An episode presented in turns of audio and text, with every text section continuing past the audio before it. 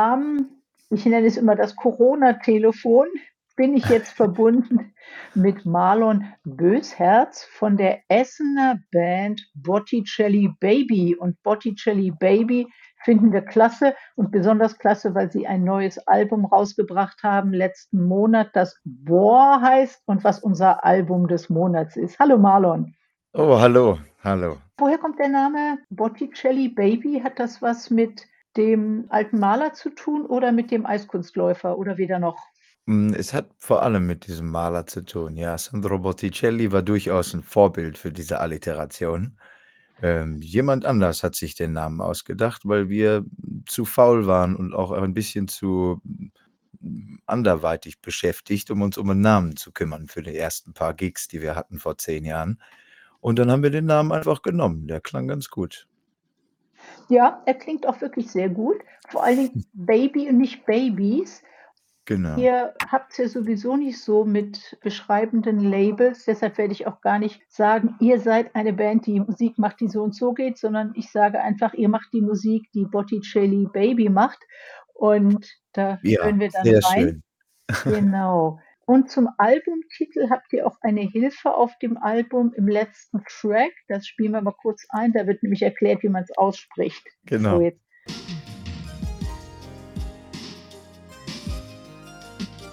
Boah, also staunen ihr staunt selber und habt so euer Album genannt? Ja, richtig. Wir saßen zusammen im Schwarzwald im Studio eines eines Freundes von uns und haben das Album aufgenommen und dann ging es um die Namensfindung. Und, ähm, wir waren erstaunt. Wow. Boah. Wir haben jetzt 10 Jahre auf'm Buckel, kennen uns alle schon seit 10 Jahren, machen Musik, haben über weit über 300 Konzerte gespielt und haben etliche Dinge erlebt. Es konnten konnten Zeugen sein von Familiengründungen und und psychischen Erkrankungen und Ausfällen et cetera. Und da blieben wir mit Staunen zurück, ja. Jetzt muss man mal kurz erwähnen wo habe ich hier eure Band stehen? Du bist Marlon Bösherz, du singst und spielst Kontrabass. Ja. Dann habt ihr noch Alexander Niermann an der Trompete, Jörg Butler an der Gitarre und ich hoffe, ich spreche das richtig aus, Lucius Nowotny am Klavier, Tom Genau. Hellenthal Schlagzeug, Max Wehner Posaune und Christian Scheer Saxophon. Ja, genau. Okay, 2 Fragen. Erst mal, wie findet man sich in Essen zum Musik machen? Wart ihr alle zusammen auf der Schule oder Hm, also die Gründungsgeschichte geht so, dass, ähm, Alex Niermann, der Trompeter, mir eines Nachts in die Arme lief förmlich und sagte: „Ey, ich stelle 'ne Band zusammen. Ich rufe dich morgen an und dann proben wir. Hast du Bock?“ Und dann habe ich gesagt: „Ja, ich habe Bock.“ Und so haben wir uns dann oder hat er uns eigentlich gefischt, ja, überall da auf diesen Jam-Sessions, denn wir hatten 'ne ziemlich, ziemlich coole Jam-Session, die jeden Montag stattfand hier in 'nem in 'ner Kneipe, die es leider auch nicht mehr gibt. Und in Bochum waren wir viel unterwegs und auch auf 'ner Session, die dann von unserem, jetzigen Schlagzeuger geleitet wurde und oder mitorganisiert wurde.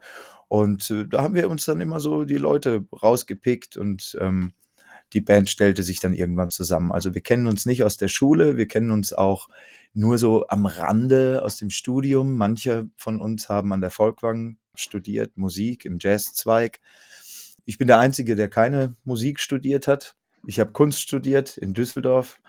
Genau, so so haben wir uns also eher in Kneipen getroffen und auf Jam-Sessions und das hat harmoniert und wunderschön. Und alle haben sich eben wegen des Studiums durchaus eben in Essen rumgetummelt.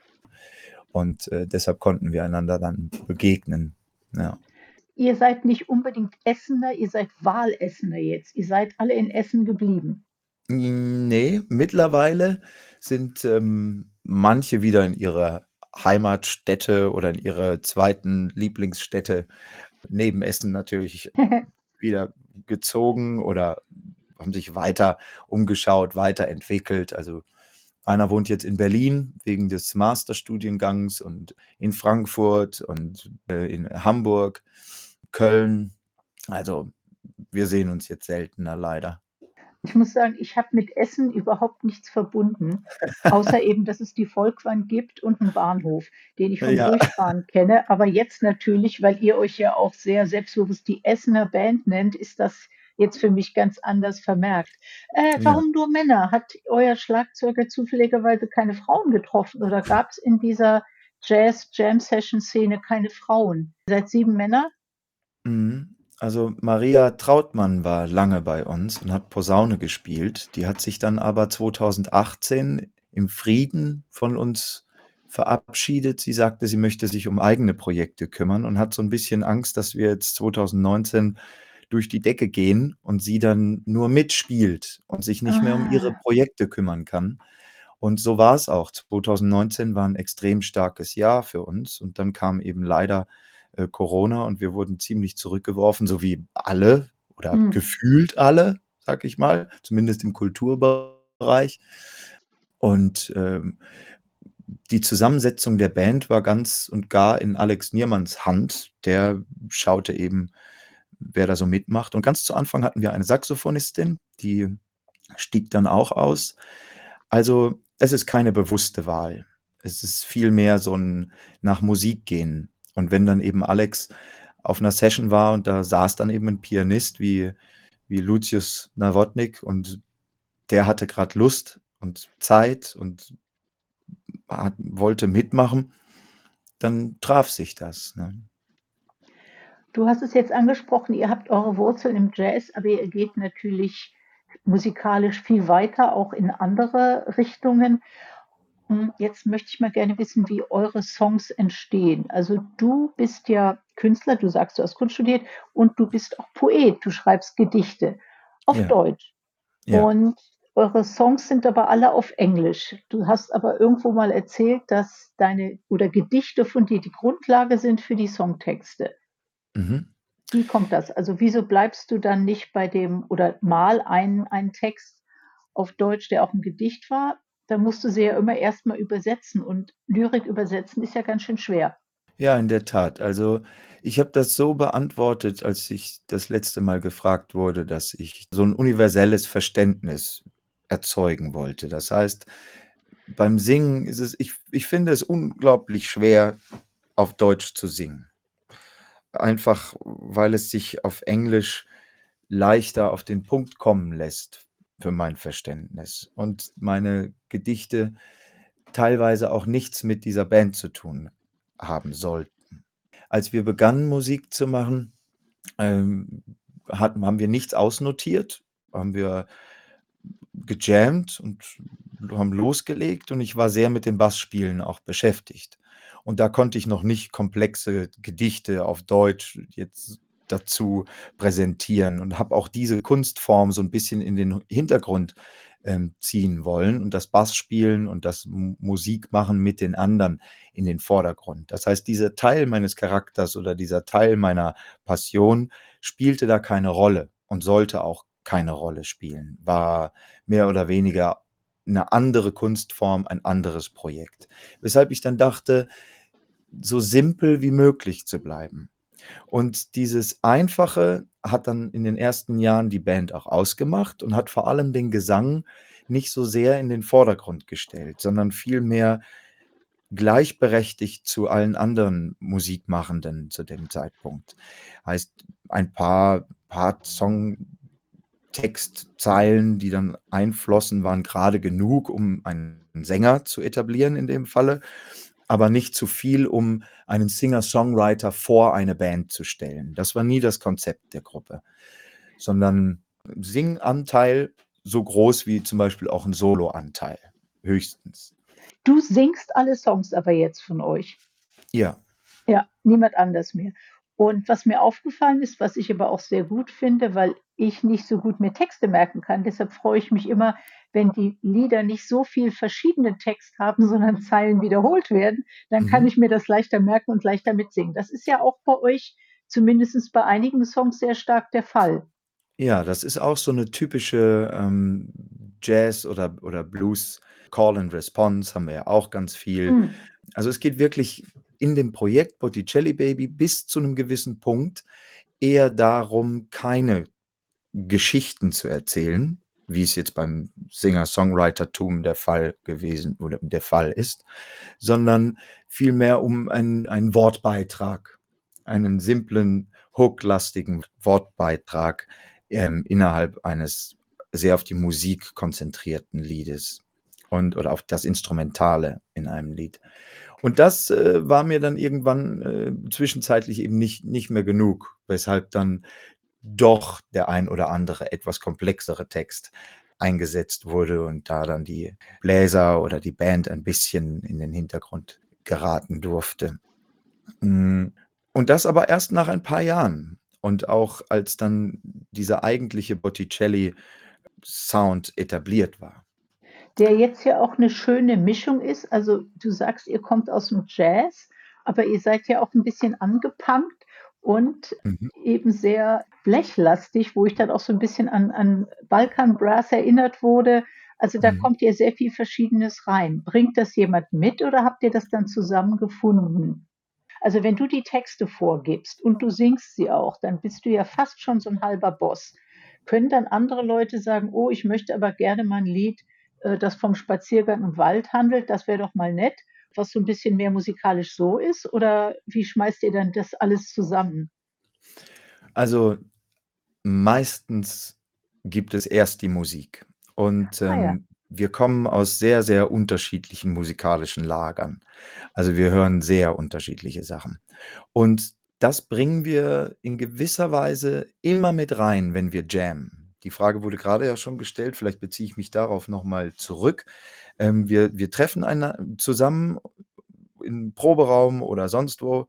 Manchmal mieten wir uns auch mal so 'ne so 'n Bootcamp nennen wir das dann, so so 'n so 'n Häuschen, wo wir ganz ungestört 4, 5, 6 Tage zusammen musizieren können. Und dann wird gejammt, gejammt, gejammt, einfach Mucke gemacht, so. Ja. Und, ähm, da aus diesem diesem Jam entstehen dann Songs, wenn Ideen sehr sehr greifbar werden, wenn einer so 'n so so 'n Faden, ähm, in den Raum schmeißt, an dem sich dann alle festhalten und das wird zum Strang und wird dann zu 'nem zu 'nem Lied. So, und wenn das in irgendeiner Weise steht, dann räumen wir dem Gesang und dem Text noch einen gewissen Platz ein und dann habe ich so 'n Riesenkatalog, so etliche Texte.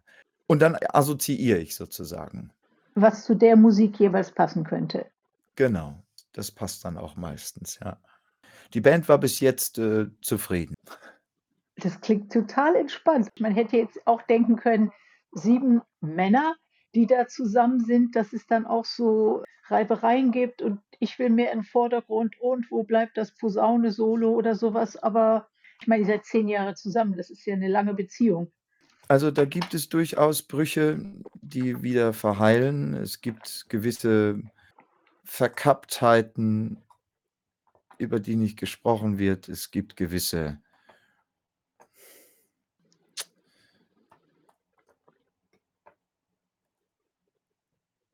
Tendenzen die nur angedeutet werden. Und ich glaube, unser Glück ist dass es einen gemeinsamen Nenner gibt und das ist eben die Musik. Und vieles, was unausgesprochen bleibt, kann irgendwie in der Musik geklärt werden. Und was wir dann als Individuen uns wünschen von einer Gruppe, wie wir sie sind steht dann manchmal einfach auch hinten an. Einfach, weil es um das Projekt und um die Musik geht. Worüber sehr viel diskutiert wird, ist eben nicht Gefühle oder, hm, Soziales, was manchmal sehr, sehr schade ist. Aber es wird viel über Musik diskutiert und das kann schon Stunden dauern, dass bis dann mal 'n 'n Bläsersatz aus dem Jam wirklich theoretisch entwickelt und besprochen und 'nem Ausdruck entspricht, hinter dem alle stehen können. Ja. Ich würde jetzt mal gerne auf eure tolle Tournee kommen. Jetzt Mhm. genau am 24. November seid ihr in Köln, dann seid ihr noch in Göttingen, in Berlin, Dresden, Hamburg, Lübeck und Brunsbüttel, aber nicht Ja. in Essen. Nicht in Essen. Wollten die euch nicht? Äh, doch, Essen möchte uns schon auch immer gern haben. Allerdings haben wir sowohl unseren Proberaum mal in Essen als auch in Bochum gehabt und haben eben dicht, durch oder? Ja, das ist sehr Hm. dicht. Das ist 10 Minuten mit der Ah. Regionalbahn. Ähm, im Grunde fühlt es sich an wie Essen. Bochum, Essen ist für uns, was die Band betrifft, durchaus 'n gleichwertiger Ort. Bochum-Langendreher ist 'ne total schöne Location. Da haben wir jetzt schon zweimal gespielt jetzt oder drei zweimal, dreimal, ich weiß es grad nicht. Ähm, und das wird 'ne ganz, ganz tolle Sause und da freuen wir uns drauf. Ich würde sagen, jetzt hören wir natürlich auch noch einen Titel von euch und ich habe da einen rausgesucht, der mir erst mal sehr gut gefällt und der aber auch einen sehr berührenden Hintergrund hat. „Blue Dots“. Was hat es mit „Blue Dots“ auf sich? Ja. „Blue Dots“ ist die Betrachtung der Wolken und die Mischung aus Hellblau und Weiß. Und, ähm